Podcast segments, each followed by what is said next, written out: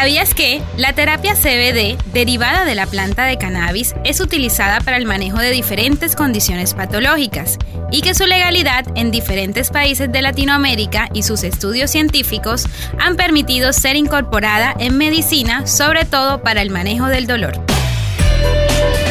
Delfos Podcasts presenta Mundo Cannabis, un espacio dedicado a conocer las propiedades terapéuticas del CBD en trastornos dolorosos, de insomnio, ansiedad y problemas digestivos.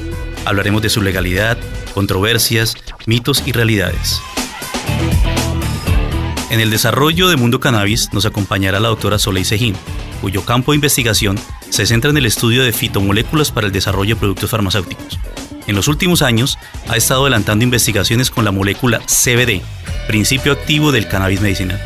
Sus estudios en el Center of Excellence de Londres y la Universidad Cardenal Herrera de España nos permitirá conocer un poco más de esta supermolécula.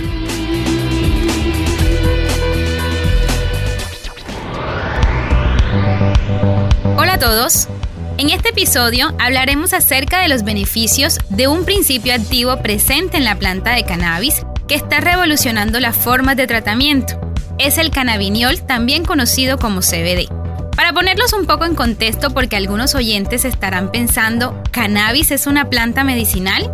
Eso es algo imposible de creer. Pero a lo largo de la historia de la humanidad nos hemos topado con algunas plantas medicinales que hemos puesto en alta estima. Les pongo el ejemplo del sauce.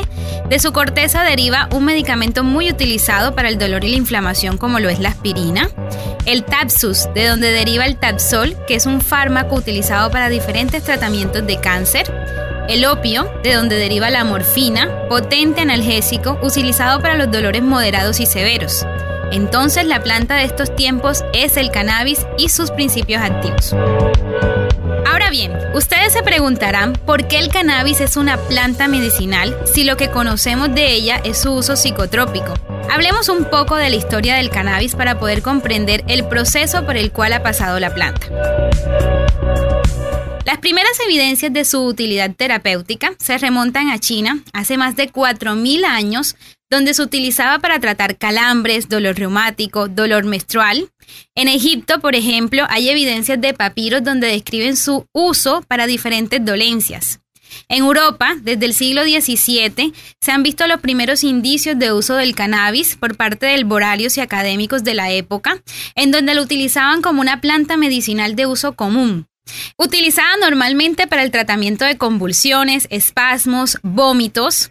En 1838, el médico irlandés William O'Shaughnessy estudió el cannabis en la India y describió todas sus aplicaciones en condiciones dolorosas, en donde se utilizaba en polvo y bebidas lácteas.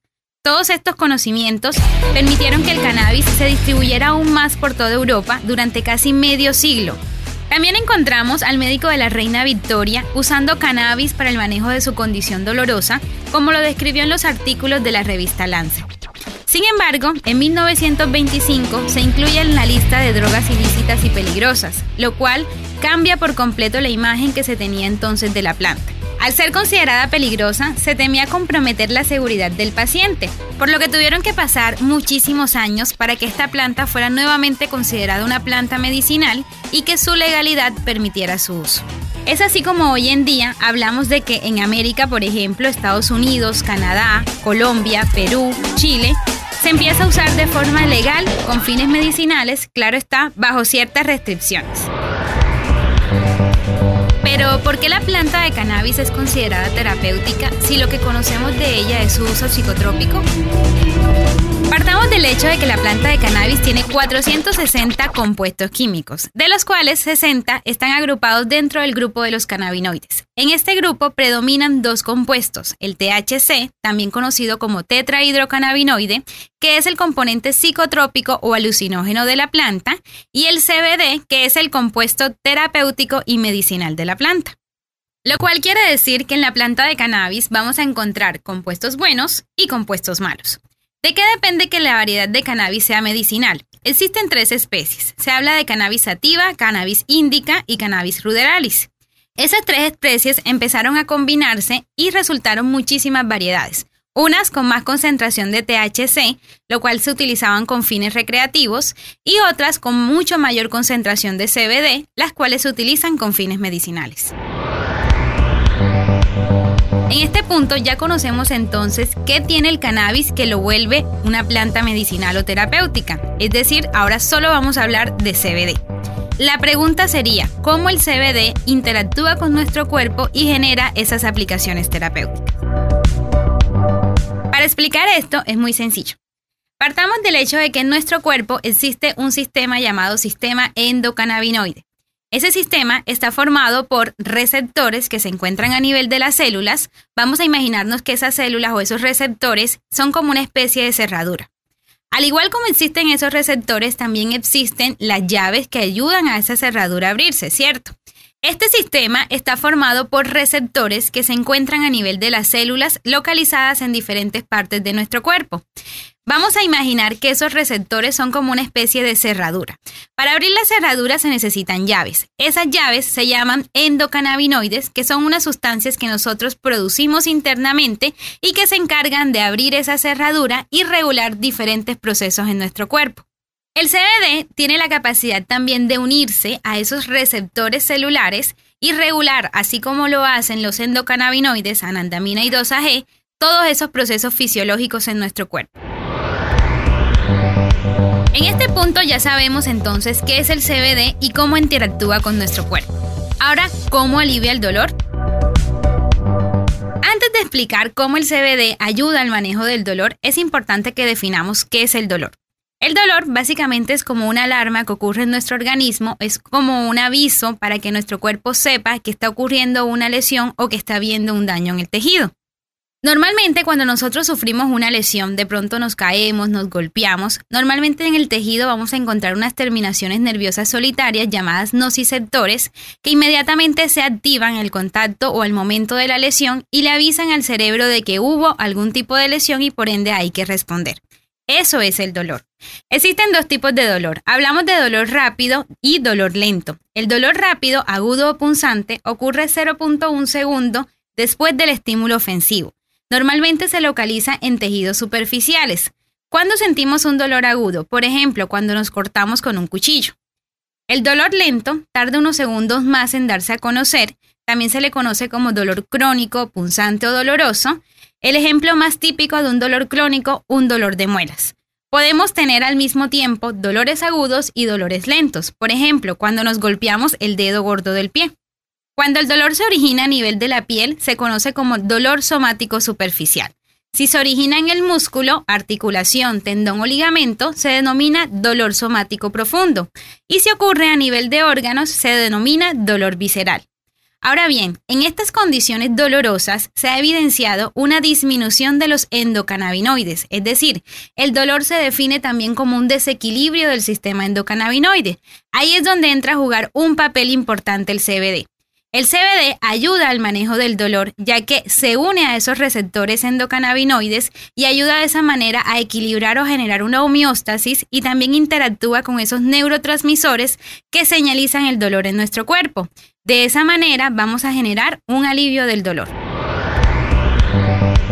Ustedes estarán en sus casas diciendo, bueno, pero eso ¿quién se lo inventó?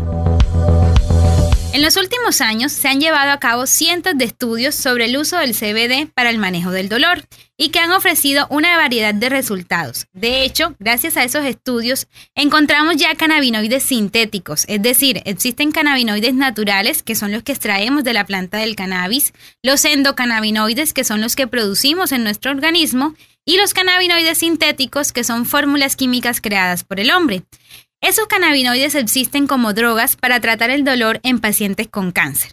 En otro capítulo estaremos dedicando un espacio a la parte del cáncer y la capacidad que tiene el CBD para moldear la calidad de vida de un paciente con cáncer. Retomando los ensayos clínicos sobre el dolor, el uso de CBD en este tipo de pacientes experimentan una mejoría del 40% de los niveles de dolor. Incluso se concluyó que en aquellos casos donde no se llegase a reducir el dolor, un tema común es que ayudan al individuo a manejar su dolor de una forma más efectiva, relajándolo y levantándole el ánimo. En investigaciones es necesario mirar todo el panorama, porque claramente hay otras opciones que ayudan a alguien a lidiar con su dolor. Y es de consideración la dosis que se utilice. Tenemos la percepción de que dosis más alta genera un mayor alivio, pero para el caso del CBD, a dosis más bajas, resultan más eficaces contra el dolor.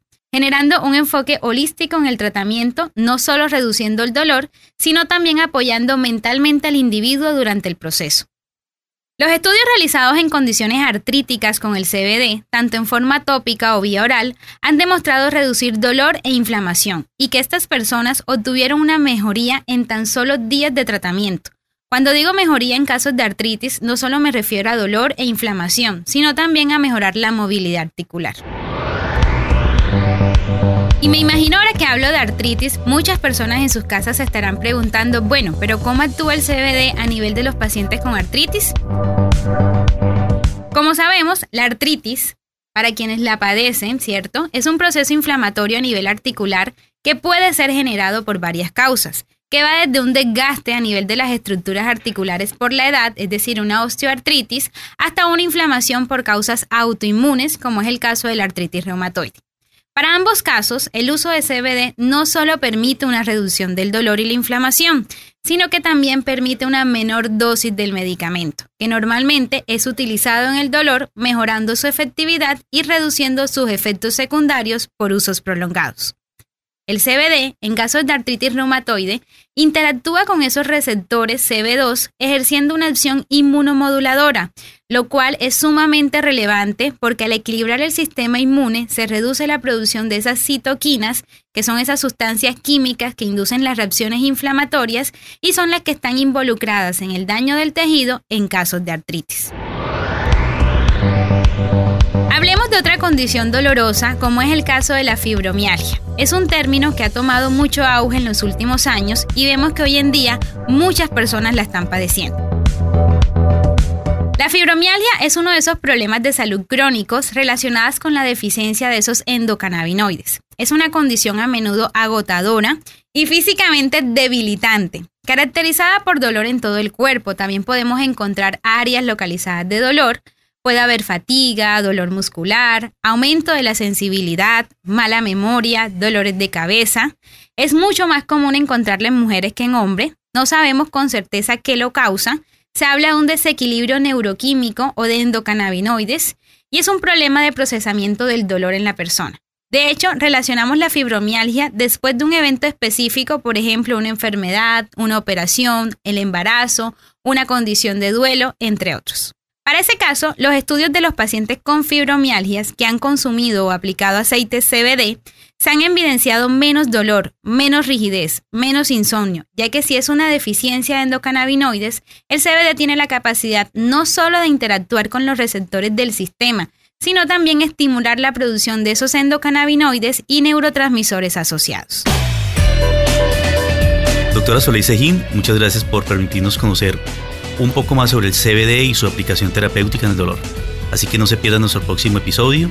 Los invito a seguir explorando con nosotros el mundo del CBD, todas las aplicaciones terapéuticas que nos pueden traer una mejor salud, mejorando nuestra calidad de vida y recuerden, en Delfos la buena salud no tiene contraindicación.